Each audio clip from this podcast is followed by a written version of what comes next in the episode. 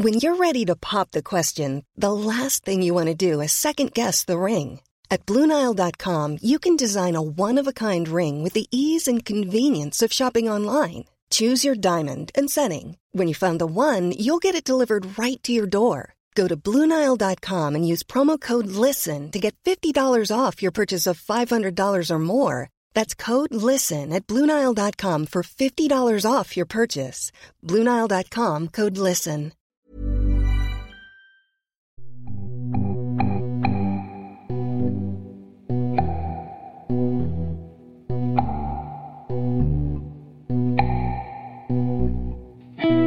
Salut, c'est Thomas Rozek. Régulièrement dans ce podcast, nous nous sommes fait l'écho de témoignages de gens qui sortent d'un anonymat plus ou moins relatif pour alerter, dénoncer, mettre en lumière une réalité dont ils ou elles sont soit témoins, soit victimes et qui passe malheureusement trop inaperçue. Grâce à l'explosion du web social, ces témoignages se font de plus en plus en ligne. Et depuis la déferlante qu'a été le mouvement MeToo, ces témoins sont très souvent des femmes décidées à sortir du silence pour raconter les violences, les injustices, les agressions dont elles sont la cible. Si cette libération de la parole, comme on dit, est évidemment souhaitable et bienvenue, elle n'est pas sans conséquences. Déjà pour les premières intéressées, celles qui osent s'exprimer, tout comme pour les mises en cause et les éventuelles suites judiciaires. Noémie Gmur est allée voir ce qu'il en coûte de parler et son reportage réalisé par Vincent Hiver forme notre épisode du jour. Bienvenue dans Programme B. Léa Seydoux, Nadia Dam, Nikita Bellucci ou encore Marie Laguerre. Quel est le point commun entre toutes ces femmes? Elles ont fait le choix de témoigner publiquement au sujet d'hommes qui les ont harcelées ou agressées, libérant ainsi la parole d'autres victimes ayant subi des violences similaires. Mais quel est le chemin parcouru par ces personnes qui sortent parfois de plusieurs années de silence? Quelles sont les plateformes sur lesquelles elles ont choisi de témoigner et quel impact leur témoignage a eu sur leur vie? Nous allons nous intéresser ici au coût que peut avoir le fait de témoigner dans la vie d'une victime.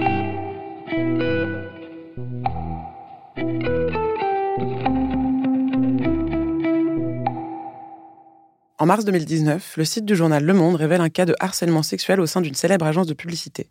Cet article engendre une multiplication de témoignages de cas de harcèlement sexuel mais aussi moral dans le secteur de la communication et de la publicité. La majorité d'entre eux ont été partagés sur le réseau social Twitter au travers du hashtag MeTooPub. Parmi ces personnes, Stéphanie Valibouze, qui a partagé plusieurs situations vécues dans ses précédentes agences.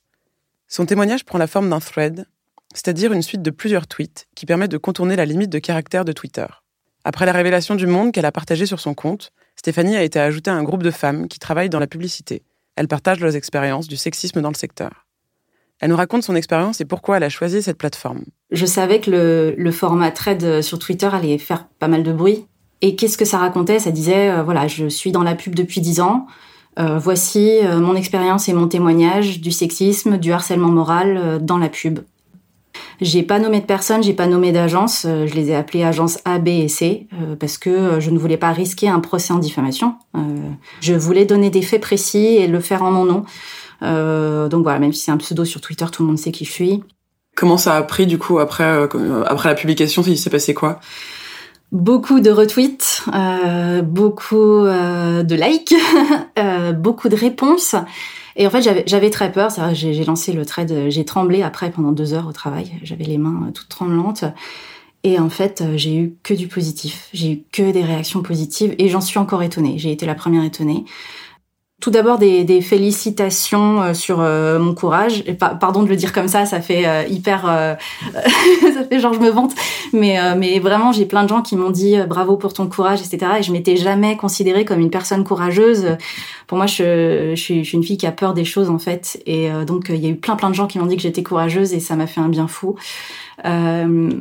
j'ai eu des merci. tout d'abord en public et ensuite de plus en plus de DM, c'est-à-dire des messages privés sur Twitter. Euh, et ensuite, j'ai reçu des témoignages euh, dans mes DM. Euh, donc des témoignages que j'ai encouragés ensuite. J'ai rajouté quelques tweets disant euh, voilà, il y a tel article qui est paru, tel article qui est paru. Donc je suivais un peu le truc et je disais et si vous voulez témoigner, je, je, ne répète rien, etc. C'est safe. Et j'en ai eu pas mal à vrai dire. En fait, entre le fait d'en avoir parlé et les retours que j'ai eus, ça a été extrêmement libérateur pour moi. C'est vrai qu'une grosse partie de cette colère que je gardais depuis des années s'est envolée. On va dire 90% de cette colère euh, sur ce sujet-là s'est envolée. C'était thérapeutique. Et j'espère que ça l'a été pour d'autres personnes. Par la suite, euh, j'ai écrit un article médium euh, expliquant toute ma démarche et plus émotionnellement ce qui s'est passé en moi, euh, cette peur, cette peur de me griller dans la pub, et euh, ce que ça m'a fait, cette sensation de libération. Qu'est-ce qui fait que tu as eu peur justement de, d'être grillée dans la pub? Il y a une omerta en fait dans la pub, une sorte de, de silence sur le sujet. Les gens ont peur de parler parce que les gens ont peur d'être considérés comme personnes à problème. Je parle majoritairement de femmes euh, qui sont euh, victimes de sexisme, mais aussi des hommes sur des sujets d'homophobie, tout le monde sur des sujets d'homophobie ou de racisme, ou, ou d'autres remarques négligentes sur du harcèlement moral, etc. Et quand on est contre tout ça, c'est-à-dire quand on s'élève contre ça, on n'est pas drôle. On est la personne colérique, on a la personne relou qui fait des remarques, ça va, on peut pas rigoler avec toi, etc. J'ai été cette personne. Et, euh, et c'est épuisant de l'être. Il y a un moment où tu abandonnes en fait. Il y a des personnes euh, qui, ont parlé et qui ont été euh, évincées par exemple. Cette fois-ci, je me suis dit en fait, c'est quoi le plus important? C'est ta carrière ou ton bien-être? Et je me suis dit, meuf ça va là, c'est bon, euh, t'as 10 ans derrière toi. Euh, le plus important, c'est d'aller bien. Et euh, si une entreprise te considère comme problématique parce que tu témoignes sur le sexisme, tu témoignes sur des choses qui ont blessé des gens, peut-être que j'ai pas envie de bosser pour cette entreprise en fait. Qu'est-ce qui fait que ouais, t'as as eu cette confiance en fait de pouvoir témoigner C'est le fait d'avoir vu des personnes qui ont commencé à engager un peu la marche? J'ai senti un genre de vent tourner, je ne je saurais pas dire. Je me suis dit, allez, euh, c'est le moment en fait, je serai pas toute seule là-dedans. J'ai à peine réfléchi à ce que j'étais en train de faire, j'étais dans un état second. Et qu'est-ce qui fait que tu as pensé à Twitter pour euh, l'endroit où tu allais diffuser ton témoignage? Twitter, c'est là que j'ai vu naître euh, MeToo, hashtag MeToo. C'est là que j'ai vu naître toute l'histoire sur la Ligue du LOL également. Je suis hyper active sur Twitter depuis une dizaine d'années et je connais les codes de la plateforme et je sais comment viraliser les choses sur la plateforme et c'était euh, la plateforme sur laquelle j'étais le plus à l'aise. Je savais qu'il y aurait un effet immédiat à ce que je postais et que c'était le plus rapide et le plus efficace en peu de temps. Mais sur le moment, je me suis dit, c'est ce qui va prendre feu, en fait, euh, très rapidement. Pourquoi est-ce que tu penses que t'es pas allé voir les ressources humaines euh, sur le moment ou, euh, ou peut-être même aller porter plainte pour enfin, le harcèlement moral que tu as subi? Je faire confiance à personne. J'étais arrivée dans, dans un tel état d'anxiété et de paranoïa que je ne savais absolument pas en qui je pouvais avoir confiance et j'ai pas une seule fois pensé à, aller voir les RH là-dessus. Pour moi, j'étais seule en fait. J'étais vraiment seule et mise de côté. Je me disais, si je vais voir les RH, les RH vont le répéter euh, à la direction. Ça sert à rien, ça va empirer les choses. Ensuite, pourquoi j'ai pas porté plainte euh, Il y a des choses qui, sont compliquées dans le harcèlement moral, c'est-à-dire qu'on n'a pas toujours de preuves. Euh, je pensais pas que je pourrais avoir des témoins ou des témoignages parce que voilà à cause de cette ambiance sectaire je pense que les gens auraient eu peur ou euh, je ne savais pas à qui m'adresser. Euh, et surtout j'étais terrifiée. C'est à dire que j'ai réussi à me sortir de là j'avais l'impression de, de, vraiment de fuir et j'ai réussi à retrouver du boulot après. Et pour moi c'était c'était un moyen euh, d'être protégée par une nouvelle boîte. Et ça, ça s'est révélé être le cas. Et je voulais juste oublier tout ça. Je voulais juste mettre tout ça derrière moi, euh, me réparer euh, et moi je voulais juste tourner la page. Puis tu veux pas être la personne problématique qui a des procès contre ses anciens employeurs, ça fait mauvais genre avec ta nouvelle boîte, ça fait mauvais genre sur ton CV, pas le vrai CV mais celui que les gens connaissent dans le milieu de la pub parce que tout le monde se connaît. Est-ce que les personnes auxquelles tu faisais référence dans dans ton témoignage, elles ont, il y a eu des suites par rapport à ce qui s'est passé euh? Alors, il y a des choses en train de se dérouler, pas forcément publiques. Euh, je sais que un de mes anciens patrons fait l'objet d'une enquête. On attend de voir ce que ça donne. Et euh, bah, les autres, pour l'instant, on y travaille, mais c'est très très difficile. Moi, ce que je vois, c'est une prise de conscience, ceci dit, générale, de beaucoup de gens du secteur. Donc j'espère que peu à peu, ça va changer. je sais très très bien que les choses ne changent pas d'un coup. Enfin, ça se passe pas comme ça. Il faut aussi avoir la, patience de, de, mener des actions assez longtemps euh, pour qu'il y ait des effets. Et après, il y a eu l'association Les Lyonnes qui s'est montée. Ça s'est passé comment pour toi? Comment tu l'as intégrée? Bah justement, j'ai été intégrée à ce groupe de filles et c'est devenu peu à peu Les Lyonnes. Ce groupe de femmes qui a décidé de lancer une asso pour que ça, ça ne se reproduise plus, pour combattre euh, le sexisme dans la publicité protéger les victimes, encourager les témoignages pour euh, celles qui souhaitent euh, s'exprimer, voilà, on faire euh, de la pédagogie et, euh, aider euh, les jeunes voilà, à, entrer plus sereinement dans le monde de la pub. Donc là, je, décris tout ça, mais c'est juste une toute petite part de ce que les Lyonnes souhaitent faire. Si les réseaux sociaux se transforment en véritable mur de témoignages, les médias, eux, jouent le rôle de caisse de résonance, ce qui n'est pas toujours sans conséquence pour les victimes.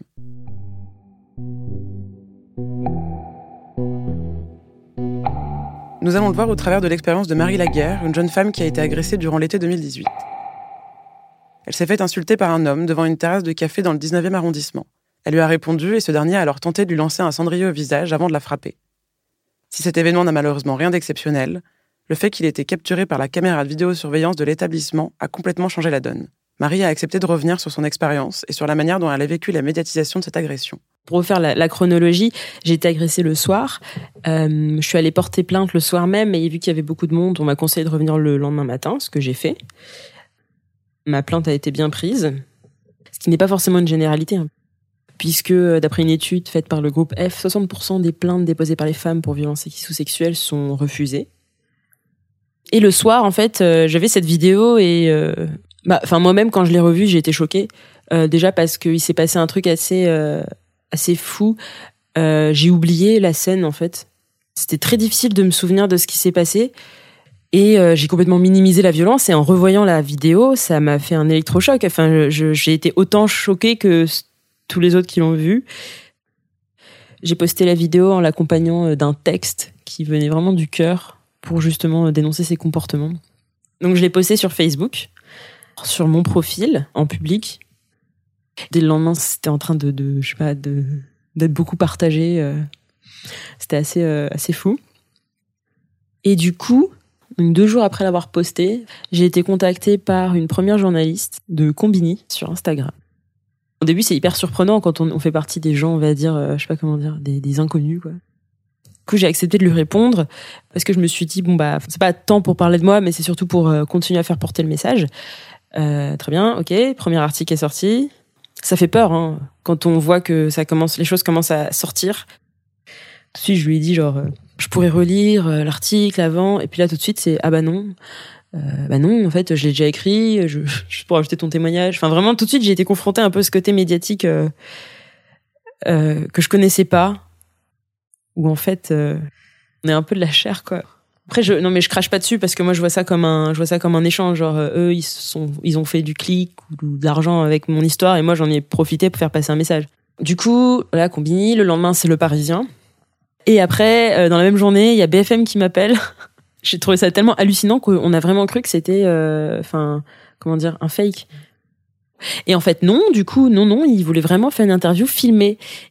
Je me rappelle en fait de ce moment, de ce basculement où j'ai réfléchi. En fait, j'ai essayé de mesurer le poids de la décision que j'allais faire, de me montrer à visage découvert et de porter le message que j'allais porter. J'ai pris la décision de me lancer, j'ai accepté. Et le samedi soir aussi, j'ai fait un truc, c'est que euh, vu que la vidéo, elle prenait euh, une grosse ampleur sur YouTube, sur euh, Facebook, euh, j'ai vite fait checker YouTube, j'ai vu quelqu'un l'avait posté et en fait je me suis dit non non non, je veux rester la maître en fait du, truc. Et du coup je l'ai posté, je l'ai reposté donc sur YouTube. Après l'avoir posté sur Facebook le mercredi soir avec le même texte et un peu et en anglais. Et je l'ai posté sur Twitter. Twitter, j'avais un compte jamais utilisé. Et donc le dimanche, je me réveille, j'allume mon téléphone et là, c'est euh, des notifications, mais, mais à n'en plus finir. Un nombre de journalistes qui me demandent euh, je sais pas quoi. Les journalistes savent insister, ils savent demander, et moi, je sais pas dire non. Du coup, j'ai accepté. J'ai même pas pensé que c'était possible de dire non. En fait, tout de suite, ça m'a, ça m'a, ça a attrapé toute mon énergie. Tout de suite, en fait, j'étais dans un état d'euphorie, pas d'euphorie genre de joie, mais d'euphorie genre de où tout le, le corps est tendu parce qu'il faut, il faut vite tout gérer, très un peu speed. Le même après-midi, j'ai enchaîné. Interview filmée pour euh, Le Parisien, interview filmée pour France 3, je crois, interview filmée pour BFM, interview radio pour RFM et interview radio pour RTL. Et j'ai fait ça comme ça, à la suite. Et comment t'as vécu toutes ces interviews à la chaîne? En fait, je pense que hum, ce qui m'a permis de me protéger aussi de tout ça, c'est que je me rendais pas compte de l'ampleur parce que je n'étais pas dans les médias à fond. Et vu que je regarde pas la télé, que tout ça, bah, je, je vois pas en fait ce que ça signifiait. Et donc du coup, euh, de faire tout, toutes ces interviews là, bah, enfin, en fait, c'était c'était juste des détails parce que j'avais cette distance avec, tant mieux. C'était quoi les effets de cette première vague de médiatisation? Le dimanche, j'ai euh, un policier du commissariat qui m'appelle et qui me demande de venir euh, le plus rapidement possible pour refaire ma plainte. J'apprends que le parquet a ouvert une enquête par la médiatisation, très clairement. Euh, on voit que en haut, ils ont voulu vraiment accélérer les choses et faire en sorte que les moyens soient mis. Je pense notamment parce que euh, l'attention était tournée vers cette affaire, notamment la presse internationale aussi. Donc le lundi matin, je suis allée refaire la plainte. Alors c'est assez intéressant parce que j'avais j'avais fait la plainte, mais en fait euh, j'avais été bien reçue. Mais ce qui s'est passé, c'est que ma plainte, bon, elle a été, elle a été faite, bon, je pense sans l'attention nécessaire de gens qui pensent vraiment essayer de chercher la personne derrière. Elle a été, elle a été mise sur un tas comme n'importe lequel, et puis enfin ils allaient sûrement la ressortir dans des mois. Qu'est-ce qui a changé entre la première et la deuxième plainte? Ils avaient euh, noté les chefs d'accusation, qui étaient donc euh, violence, violence avec arme, puisqu'il avait jeté le cendrier, et harcèlement sexuel. Euh, donc j'ai donné euh, plus de détails, je pense. Et donc après, je suis allée à mon stage. J'ai pas arrêté du matin au soir. J'enchaînais les interviews au téléphone. Je suis même pas capable de dire qui. C'était, j'enchaînais vraiment. En allant au commissariat, il y a M6 qui a absolument, euh, il voulait absolument une interview. Donc le seul moment qu'ils ont trouvé, c'était littéralement le trajet de bus de chez moi jusqu'au commissariat. Le midi, donc je faisais mon stage assez loin, à côté de l'aéroport hein, de Charles de Gaulle. Ils sont venus sur son Ils lieu de travail venus. Ah oui, ils sont venus sur mon lieu de travail. Enfin, on s'est éloigné parce que j'ai gardé mon, mon lieu de stage euh, secret, euh, évidemment. Après, les, les jours se sont suivis comme ça. Je peux même pas. C'était vraiment, c'était de la folie. Enfin, vraiment de la folie. J'avais les la messagerie des réseaux sociaux ouverte, donc c'était très facile de me contacter. Et en fait, j'ai essayé de répondre parce que je sais pas. Je, je, je pense qu'à ce moment-là, ouais, je me suis dit que c'était important de faire passer le message le plus possible. C'était vraiment beaucoup, beaucoup, beaucoup de demandes, de sollicitations, beaucoup d'angoisse du coup. J'ai plus réussi à manger. Euh, je dormais pas bien non plus. Des fois, je faisais des cauchemars que ma porte de chez moi s'ouvrait et que plein de journalistes me sautaient dessus. Genre. Puis en plus, à ce moment-là, j'ai pas du tout géré, euh, j'ai pas du tout pris le temps de gérer l'agression. Parce que là, en fait, je parle que de la médiatisation, mais parce que c'est exactement ce qui s'est passé chronologiquement. S'il y a un truc à retenir, c'est que euh, subir une médiatisation comme ça, la subir et surtout la mener, hein, parce que c'était aussi mené euh, consciemment euh, dans un but, voilà, de, de, de parler de choses importantes. Ça prend beaucoup d'énergie, beaucoup de temps. Mais vraiment, quand je dis beaucoup, moi je pense que c'est au moins trois mois de ma vie qui ont été complètement occupés par ça du matin au soir vraiment genre ma vie j'ai- commencé à repouvoir la vivre recommencer à pouvoir me concentrer sur d'autres plans je pense presque six mois après et encore enfin je redouble à la fin de l'année à cause de ça parce que j'ai dû arrêter d'aller en cours mais je veux dire c'était aussi euh, un, un burn-out total quoi tout mon mois d'août a été un peu euh, pris par ça ça s'est calmé en fait euh, du coup j'ai décidé de partir un peu sur un coup de tête comme ça en Italie et le troisième jour j'ai mon téléphone qui sort, qui sonne à genre 18h46. Je décroche, c'est le commissariat qui me dit qu'ils ont un suspect en garde à vue et qu'il faudrait que je vienne pour l'identifier. Donc moi je leur dis que je suis en Italie. Heureusement, heureusement il faut l'identifier. Enfin ils peuvent le garder 48 heures, donc euh, j'ai pas eu à avancer mon retour. Je leur dis ok très très bien, je raccroche et sans déconner genre à 18h47 mon téléphone sonne et c'est Europe 1 qui me dit oui apparemment il y a un homme en garde à vue. Euh, voilà est-ce que vous voulez réagir machin. Je lui donne quelques réactions pour qu'elle puisse euh, faire, enfin pour son article, je sais pas trop quoi. Euh, et elle me dit, moi je vous conseille, on va sortir l'article, je vous conseille si vous voulez pro- prof- profiter de vos derniers jours de vacances, je vous conseille d'éteindre votre téléphone. Bon, évidemment, enfin je peux pas faire ça. Du coup, en effet, euh, le lendemain matin, euh, ça arrêtait pas. Tout le monde m'appelait. Quand le mec a été retrouvé, ça a relancé la médiatisation. La première fois, c'est en mode, euh, oh la pauvre. Et là, on me revoit pour la deuxième fois. Ceux qui étaient déjà un peu, qui faisaient déjà un peu chier, ça les a fait encore plus chier. J'ai commencé à re- recevoir des trucs, des messages de haine. Et du coup, ce que j'ai fait, J'ai partagé en fait tous les messages de haine en dénonçant que tout simplement quand une femme prend la parole en public, porte une opinion, se défend, défend nos droits de femme, euh, que c'est ça en fait qui se passait. Et t'avais quoi par exemple comme message? Il y a eu plein d'insultes, beaucoup d'insultes sexistes, genre euh, sale pute, euh, connasse, salope, c'est classique hein, finalement, malheureusement. Voilà, après c'est aussi allé jusqu'aux menaces de viol, menaces de mort, celui que j'aime bien citer, parce que celui que j'ai retenu, un mec en plus avec sa vraie identité qui me dit si un jour je croise Marie Lagarde dans la rue, je lui défonce la mâchoire, elle mangera la paille jusqu'à la fin de sa vie. On a un tel niveau de haine. Et il y a un moment, je me souviens où je me disais que je trouvais que le harcèlement en ligne était plus violent que l'agression initiale. C'est la médiatisation du procès qui a fait que ça a accentué comme ça le nombre de... Ouais, bah en fait, à chaque fois que les médias parlaient de moi, ça relançait euh, des commentaires haineux. J'en ai qui me disent quand même, genre, de quoi est-ce plein Genre, clairement, il y en a un qui a dit, si je suis affichée, c'est normal que je sois harcelée. Il y a aussi une autre forme de harcèlement, c'est celui euh, des signalements. Des gens qui signalent en masse des publications de mon mur Facebook et qui mènent au blocage. Mon compte Facebook a été bloqué pendant 24 heures le jour de mon procès. Euh, Qu'est-ce qui se passe quand le compte est bloqué? On n'a plus accès à Messenger. Enfin, on y a accès, on reçoit les messages, mais on peut rien faire. Donc je pouvais pas répondre, je pouvais pas commenter, liker, rien, quoi que ce soit. Mais enfin, surtout, je pouvais même pas échanger avec les gens avec qui j'échange sur Messenger et dont j'avais pas le numéro. Et en fait, c'est vraiment, enfin, c'était un jour hyper difficile pour moi, donc ça a été euh, frustrant, mais genre double peine un peu. Genre, je suis la victime, clairement. Enfin, je, suis la victime dans cette histoire, et genre, en plus de ça, on me censurait, mais c'était vraiment genre, ah ouais, ok, frustration. Après, t'as relancé un procès. Ouais, donc du coup, on a, on a, on a porté plainte donc euh, début décembre pour cyberharcèlement euh, et menaces j'ai rendez-vous à la fin du mois euh, au commissariat. Donc ça a pris six mois pour que ce soit pris en compte. Sachant que mon avocate m'a expliqué qu'on est passé par la procédure habituelle, c'est-à-dire qu'on n'a pas essayé d'utiliser un quelconque privilège parce que j'étais médiatisée. Donc, enfin, c'est bien. C'est sûr que c'est long, euh, mais justement, si c'est long et que à cause de la longueur ou à cause du manque de moyens, je sais pas encore comment ça va se passer, euh, des preuves ont, si jamais des preuves ont été effacées, bah justement, ça sera l'occasion de faire remonter les problèmes et espérer faire améliorer. Suite à son procès, Marie a lancé la plateforme Nous Tout Harcèlement, qui recueille des témoignages de femmes ayant subi des violences. On note alors une volonté d'utiliser sa visibilité pour encourager les femmes à témoigner et éventuellement à poursuivre leur harceleur ou agresseur en justice. Car si les victimes trouvent du soutien sur Twitter, on observe que cela donne aussi lieu à un véritable déversoir de haine contre les personnes accusées. Une sorte de chasse aux sorcières se met en place et la justice se fait à coups de tweets haineux et parfois très violents. Cependant, accuser quelqu'un d'une agression ou de harcèlement sur la base d'un simple témoignage n'est pas sans risque. Les victimes peuvent en effet être poursuivies en justice pour diffamation publique, ce qui est un délit dont l'amende peut aller jusqu'à 12 000 euros. La présomption d'innocence est aussi remise en cause dans de telles situations. Si la médiatisation d'une affaire peut permettre l'ouverture d'une enquête, comme cela a été le cas pour Marie, la seule manière de punir les harceleurs est d'aller porter plainte dans un commissariat. Mais est-ce que ces vagues de témoignages augmentent réellement le nombre de dépôts de plaintes?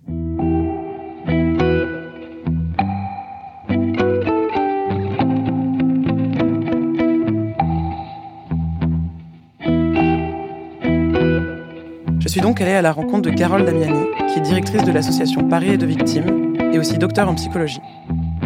Avec toutes les histoires, euh, les affaires MeToo, Ligue du LOL, euh, dernièrement aussi MeToo Pub, est-ce que vous avez eu l'impression qu'il y a eu plus de plaintes de harcèlement ou cyberharcèlement?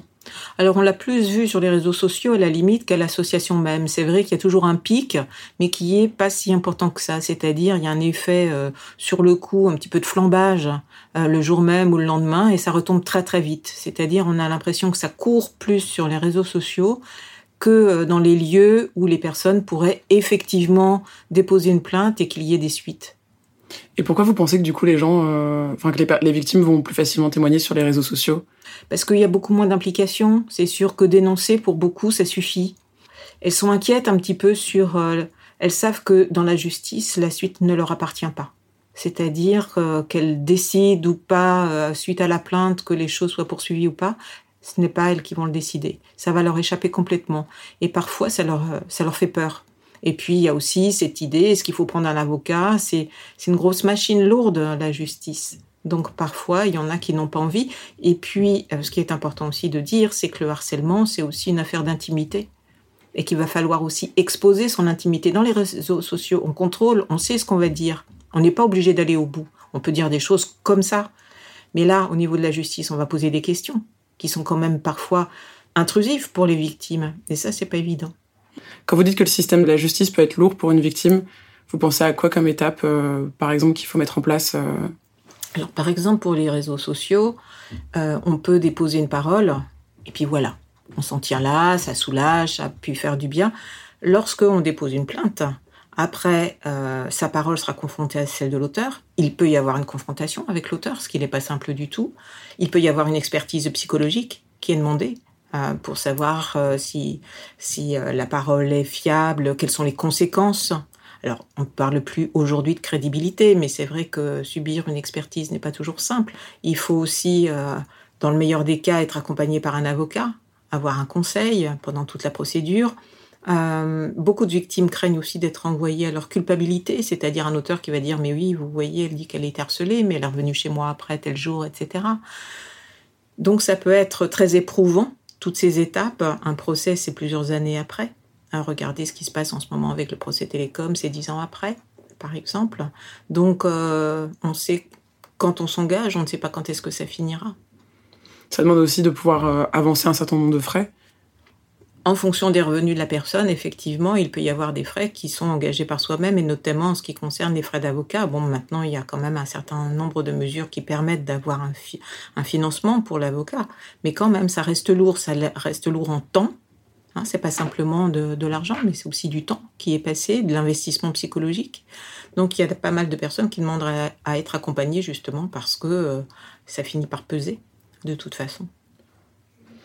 Vous, vous avez souvent des personnes qui disent avoir déjà euh, témoigné sur les réseaux sociaux et qui veulent ensuite faire la démarche Ça se fait en même temps très souvent, à la fois la démarche sur les réseaux sociaux et la démarche en justice. Et parfois, c'est vrai que lorsqu'il y a des démarches sur les réseaux sociaux, parfois ça ne tourne pas non plus à leur avantage, entre guillemets. C'est-à-dire que parfois, elles vont être de nouveau harcelées sur les réseaux sociaux parce qu'on ne prend pas obligatoirement fait et cause pour les victimes. On ne sait pas à qui ça s'adresse sur les réseaux sociaux. Il y a aussi le risque de, diffamation publique. Euh, il y a aussi, vous, vous les accompagnez aussi là-dedans. Les juristes vont leur donner toutes les informations pour savoir comment elles doivent parler, qu'est-ce qu'elles peuvent dire. C'est vrai que sur les réseaux sociaux, si elles donnent des noms, elles peuvent être très facilement mises en position d'accusation parce que euh, on ne livre pas comme ça en pâture des noms sans vérification. Ce qu'il faut comprendre, c'est qu'au niveau de, de, de la justice, c'est que la victime est là pour apporter une parole, mais sa parole va toujours être confrontée à celle de l'auteur. Donc avec ce risque, effectivement, que les euh, témoignages soient contradictoires. Et effectivement, de savoir ce qu'est la diffamation, etc., c'est important. Vous leur expliquez ça comment, du coup euh, À quel moment on peut se faire accuser de, diffamation publique? Bah, Lorsque les faits sont avérés faux. Hein, c'est-à-dire que, euh, eh bien, par exemple, on a entendu à plusieurs reprises des victimes qui ont déposé plainte et en fait, c'est soit classé, soit il y a un non-lieu. Et s'il y a un non-lieu, d'autant plus, euh, la personne qui a été accusée peut tout à fait se retourner contre les victimes et là, euh, les emmener en diffamation. Et il y a euh, possibilité d'avoir un accompagnement psychologique au travers de votre association ou vous pouvez les mettre en contact avec d'autres associations? D'une part, il y a l'association généraliste qui est Paris de victimes, où il y a des psychologues, effectivement, qui peuvent proposer ce soutien psychologique tout au long de la procédure et pendant le procès. Et puis à côté de ça, il y a des associations spécialisées, voire des associations de victimes, parce que parfois elles ont besoin de parler entre elles de ce qu'elles ont connu, de, partager un vécu commun. Est-ce que après, euh, vous, vous avez des formations en interne pour traiter justement toutes ces nouvelles formes entre guillemets de harcèlement, que ce soit le cyberharcèlement ou et même les évolutions du harcèlement psychologique alors c'est vrai que euh, on observe effectivement toute une évolution dans les pratiques, euh, dans les mœurs. Euh, c'est pas ce qui fait qu'on est toujours obligé d'être en formation continue parce qu'on a l'impression que les harceleurs ont beaucoup d'imagination, utilisent tous les moyens qui sont à leur disposition. Il y a aussi une dimension qui est un peu complexe avec le harcèlement, c'est qu'il faut des preuves. Et comment ça se passe justement pour relever les preuves de, du cyberharcèlement? C'est pas simple. À partir du moment où on est dans le domaine psychologique et pas physique, c'est beaucoup plus difficile. Et en plus, la victime a la charge de la preuve. C'est-à-dire que c'est elle qui doit montrer, prouver qu'elle a été victime. Alors ça peut être par sa souffrance psychologique, ça peut être par le fait qu'elle soit très anxieuse, par exemple, voire déprimée. On sait que ce sont les effets majeurs du harcèlement, l'anxiété et un état dépressif comme ça à long terme. Donc, euh, mais c'est à elle de le prouver et puis de donner des éléments, c'est-à-dire comment traduire des paroles, des insultes, comment les qualifier ensuite. Et c'est en ça que parfois les juristes vont aider une victime à les aider à mettre des mots. Et après, bien entendu, la victime sera aidée par un conseil. Mais dans un premier temps, c'est l'aider à traduire en langage juridique ce qu'elle vit. Ouais, ce qui est pas évident. Non. Est-ce que par exemple un message sur, euh, enfin un mail ou un message sur Facebook ou sur Twitter, ça peut être une forme de preuve C'est un, premier début. Ouais. C'est un début. Harcèlement, on a cette idée de répétition qui n'est pas toujours. Euh, et donc, euh, il faut aussi montrer l'incidence que ça a pu avoir, s'il y a eu plusieurs mails, de quelle façon. Effectivement, on entend souvent après des victimes qui nous disent Mais j'ai gardé 300 mails, j'ai gardé. Après, il y a le contenu. Et puis, il y a les réponses qui ont été faites. Parce que l'auteur, lui, va se défendre. Il va dire, mais vous voyez, elle m'a répondu à chaque fois. Donc, euh, alors pour certains, les réseaux sociaux sont les réseaux les plus proches. Alors que pour certains, les réseaux les plus proches, c'est la proximité physique. Hmm. Encore faut-il que les proches réagissent bien. Oui, effectivement, parce qu'il y en a qui vont euh, banaliser, minimiser, mais c'est rien, après tout, après tout, il n'était pas touché, ou je ne sais pas quoi. Donc euh, c'est vrai qu'il y a ces paroles-là qui peuvent être très destructrices aussi. Hmm. Tout ce qui va dans le sens d'une banalisation, d'une minimisation, sont très très mal vécus par les victimes, et encore plus une culpabilisation. Et c'est quelque chose qu'on retrouve euh, souvent, justement, ce sentiment de culpabilité chez les victimes? Chez les victimes, elle est inhérente à l'état de victime, la culpabilité. Très souvent, elle culpabilise. Donc, savoir aussi qu'il y aura des, questions qui vont aller euh, mais qu'est-ce que vous avez fait? Comment vous avez répondu? C'est une façon de savoir, de faire le tri. Mais pour elles, elles le vivent très souvent mal. Le fait qu'on les renvoie à une culpabilité possible. De l'extérieur, ça paraît quand même fou qu'on que on se sente coupable alors qu'à la base, on est la personne qui devrait le moins le sentir parce que c'est un mécanisme psychologique qui, euh, qui permet de penser les choses. C'est-à-dire, si ça m'est arrivé, c'est parce que je suis à l'origine, c'est parce que j'ai fait quelque chose. C'est une façon de le penser. Et que, contrairement à ce qu'on pense, c'est sain. C'est-à-dire qu'il vaut mieux se poser la question qu'est-ce que j'ai fait pour en arriver là? Et nous, psychologues, dans ces cas-là, on a un fil sur lequel on peut tirer pour l'aider. Et la conclusion, au bout d'un certain temps, ça peut être effectivement euh, je me rends coupable, mais le vrai coupable, c'est l'autre. Et c'est un chemin, un cheminement, plutôt que d'avoir quelqu'un qui d'emblée va dire mais c'est la faute de l'autre, c'est la faute de la justice, c'est la faute de la société, c'est la faute de l'institution machin truc, etc. jamais se poser la question de et moi, quelle est ma place là-dedans? Pas obligatoirement ce que j'ai fait, mais quelle est ma place? Qu'est-ce que j'en fais de ce qui est arrivé? Ça peut arriver à tout le monde d'être harcelé, mais personne n'a la même réponse. Personne ne réagit de la même façon. Et pour nous psychologues, ce qui est intéressant, c'est qu'est-ce que j'en fais moi? Comment vous accompagnez une victime qui, vous contacte euh, dans un cas de harcèlement? Pour certaines victimes, elles ont déjà déposé plainte, donc là, on va l'accompagner dans son parcours. En revanche, si elle n'a pas déposé plainte et qu'elle nous dit j'hésite, je ne sais pas si je dois, si je dois pas, on va peser avec elle les pour les contre. C'est-à-dire quels sont ses besoins, pourquoi elle voudrait déposer plainte, à son avis, qu'est-ce que ça lui apporterait Hein, quels sont les pour Dans ces cas-là, qui peut être je veux protéger toute personne, je veux qu'ils reconnaissent les faits. Et puis, qu'est-ce qui va contre? Et dans le contre, très souvent, on a j'ai peur qu'on me dise que je suis coupable. Euh, j'ai peur qu'il euh, se passe des choses qui me dépassent et que euh, je, ne puisse plus rien maîtriser. Ça peut être plein d'arguments. J'ai peur aussi que mes proches le savent. Ça, il y en a beaucoup aussi qui disent la honte qu'elles peuvent avoir, que ça, que ça soit su par exemple par leur famille ou par quelqu'un d'autre. Donc on va faire la balance un petit peu entre les pour, les contre et voir, alors en dehors de toute affaire de signalement, s'il s'agit de mineurs, euh, qu'il doit y avoir un signalement, c'est autre chose, mais en dehors d'un signalement, effectivement, on va faire cette balance des pour et des contre. Il y en a qui vont choisir uniquement la voie psy, c'est-à-dire avoir un soutien psychologique, se renforcer, être plus fort et puis pouvoir le dépasser. Par contre, pour d'autres, eh bien, le, le choix qui sera fait, ça sera du dépôt de plainte et d'aller jusqu'au bout d'une procédure. Le besoin de reconnaissance d'une victime semble alors plus simple à trouver dans les témoignages d'inconnus que dans la justice française. Si le mouvement MeToo a permis la libération de la parole des femmes, est-ce que les témoignages d'autres communautés reçoivent le même accueil sur les réseaux sociaux? Je pense par exemple à la communauté queer et même aux hommes. On peut aussi se poser la question du sort réservé aux personnes qui n'ont pas accès aux réseaux sociaux et qui n'en maîtrisent pas les codes. Comment faire lorsqu'une victime vit dans un petit village où tout le monde se connaît? Comment ces personnes peuvent-elles témoigner? Et comment peuvent-elles se reconstruire suite à ce traumatisme? Merci à Noémie Gmur pour ce reportage réalisé par Vincent Hiver pour Programme B qui, comme vous le savez, est un podcast de Binge Audio auquel on vous invite fortement à vous abonner si vous ne voulez manquer aucune de nos aventures. Au passage, j'en profite pour vous rappeler qu'à partir de mardi prochain et jusqu'à jeudi, nous vous proposerons un reportage exceptionnel en trois parties co-signé par Victoire Toyon de Binge Audio et Émilie Gasque de la RTS, la radio-télévision suisse, et consacré à la grève des femmes qui se prépare en Suisse. C'est à ne pas louper. Pour nous parler, le mieux c'est encore Facebook et Twitter, vous le savez, et à lundi pour un nouvel épisode. Binge. Salut, je m'appelle Camille Test, je suis journaliste et prof de yoga et j'anime Encore Heureux, un podcast sur la santé mentale. Deux fois par mois, on se pose des questions très simples, du genre comment on fait pour avoir un rapport apaisé à la nourriture, peut-on vraiment travailler et être heureux, ou encore pourquoi se réconcilier avec le sport. Avec mon équipe d'expertes et d'experts, on repose les bases, on décrypte les problèmes, on les replace dans un contexte global et surtout, on trouve des solutions. Car même si le monde va mal, on a le droit de vouloir être encore heureux. Encore heureux, c'est un podcast de Binge Audio, déjà disponible sur votre appli de podcast habituel.